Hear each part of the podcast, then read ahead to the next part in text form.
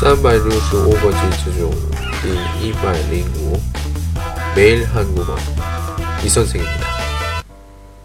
너는 귀국할 필요가 없다. 너는 귀국할 필요가 없다. 你不用回国. 귀국할 필요가 없다. 귀국하다 是回国的意思.